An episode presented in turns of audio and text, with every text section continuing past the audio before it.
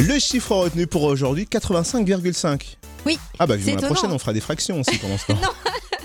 85,5 cm. On Oula. va parler non pas de taille, mais de distance. La fourmi la plus rapide du monde est capable de parcourir 85,5 cm en une seconde. T'es sérieuse Tu vas nous parler de fourmis ce matin dans le chiffre. Bah oui, parce que des scientifiques allemands se sont pas penchés sur la question. Ils ont Ah ouais. étudié la fourmi la plus rapide du monde. C'est la Cataglyphis bombicina, qu'on Oh. appelle aussi fourmi argentée saharienne, Bah, s'il vous c'est plaît. mieux le deuxième.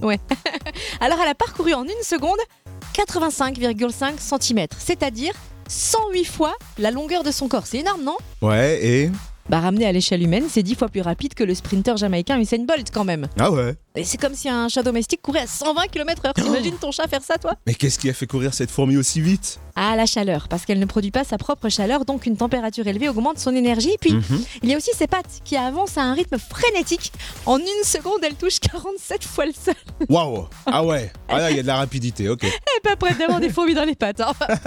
Comme le chantait le grand Charles, elle est fourmi, fourmi, fourmi, formidable. Merci pour ce duo. En cœur, merci.